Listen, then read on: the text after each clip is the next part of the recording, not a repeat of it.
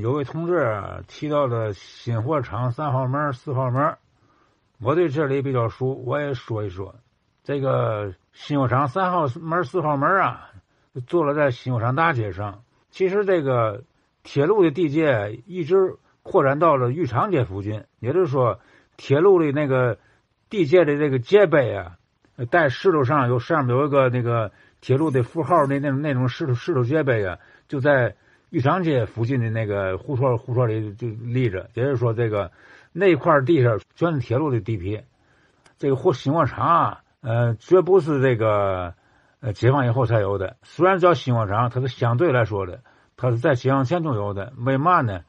就在新货场大街的这个西侧的街街面啊，有几家大的货站。我小时候还记得呀，当初这个从货场出来的那个货物啊，那个搬运工人呐，扛大个的，嘴里叼着竹签扛大个往货站里边搬。呃，货站大门呢有一个木头框子架子，好是好多小格。每到那以后，就把这个嘴里竹签呢抽出来搁在里边，就算完成一件活那些货站都是很老的货站，绝不是解放以后才有的。再说这三号门，三号门啊，确实是出货的呃一个大门。我记忆里边啊，还曾经出过小汽艇、小型的教练机，呃，我一看见过这些东西。另外呢，呃，还经常过嘛呢？过猪群。就是从火车上下来了几百头猪，十几个人呢赶着这个猪奔新中街方向。嗯，以前张爱民老先生提到过，这都是嘛呢？奔西沽的屠宰场去的。这十几个赶猪的人呢，有有时我就看见他们呢，胳膊腿上都有很多血迹，被猪咬的咬咬的这个伤痕啊，绑着绷带啊，这也是很辛苦的。尤其值得一提的是嘛呢？这三号门啊。